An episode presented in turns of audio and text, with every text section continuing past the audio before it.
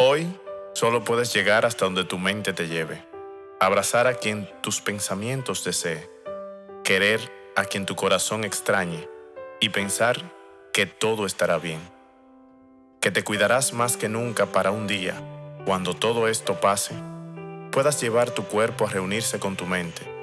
Tus brazos rodearán a quien ocupa tus pensamientos y tu corazón podrá estar tan cerca en unisona melodía de latidos con ese ser que tanto amas. No pierdas la fe.